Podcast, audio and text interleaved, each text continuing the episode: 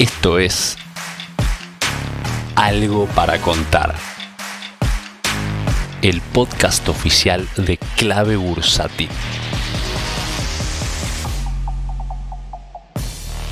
Muy buenas tardes para todos estimados miembros de la comunidad de Clave Bursátil. Bueno, destrucción fuerte en el oro, yendo a buscar los 1790 dólares por onza. Este movimiento coincide y esta vez sí con la gran voladura que está teniendo el índice dólar, el Dixie. A mí ya me rompió la resistencia, a muchos miembros de clave aún no, pero yo lo tengo en 96.530 puntos.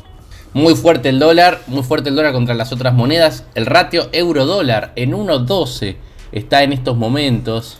Les comenté a muchos de ustedes que estuve incursionando ya en el mundo Forex. La verdad que me tiene bastante atrapado el trading en este mercado.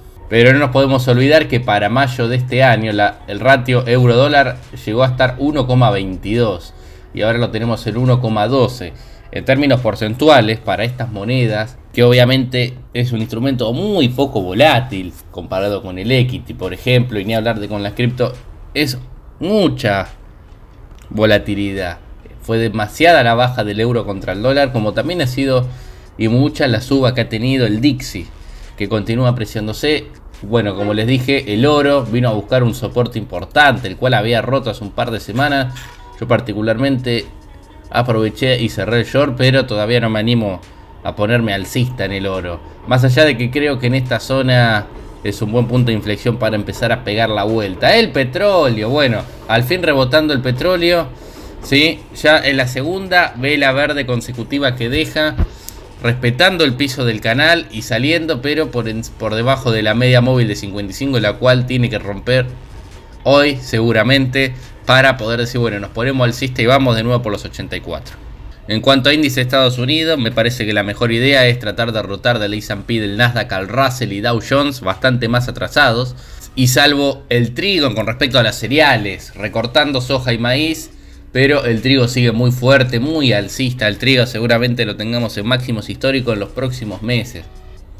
En cuanto a la Argentina, bueno, activos argentinos en estos momentos rebotando con algo de debilidad. IPF y Galicia, acá al inicio de la rueda, muy débil, muy tenue el rebote. Pampa también lo mismo, muy débil. Vamos a ver si logra eh, durante el resto de la rueda asentarse en esta zona de precios y que aparezca el volumen y que aparezca la reversión. Los bonos en dólares prácticamente destruido, el AL 30 volvió a cotizar debajo de los 30 dólares. El panorama no parece muy alentador para la Argentina en el corto plazo. El apetito sigue con los bonos SER, la gran demanda está en bonos SER. Se ve que el ojo de, de los mercados está puesto ahí y la demanda sigue al pie del cañón en los bonos que ajusten por inflación, indexados por inflación. Bonos tasa Badalar con rendimientos similares a los que viene teniendo en las últimas semanas. No hay grandes cambios en esa zona. Eh, viene el Merval en pesos, arriba de la EMA de 55.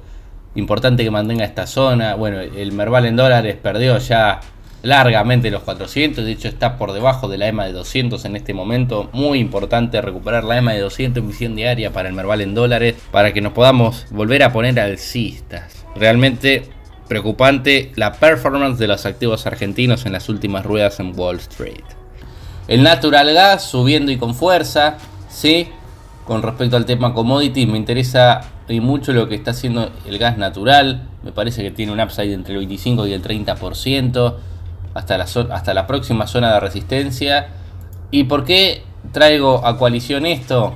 Y por el tema Gazprom. Gazprom debería ser impulsada al alza con la suba del natural gas del gas natural, perdón, que debería ir por lo menos a la zona de los 6,36 aprox. Así que todavía le veo recorrido a Gazprom impulsado por el gas natural. Así que bueno, eso es todo por hoy. Audio cortito y al pie nos vemos a las 7 megabonos. Si querés enterarte de la última información del mercado en tiempo real y sin costo alguno, Súmate a nuestra comunidad de WhatsApp en clavebursátil.com barra comunidad. Un espacio de inversores para inversores.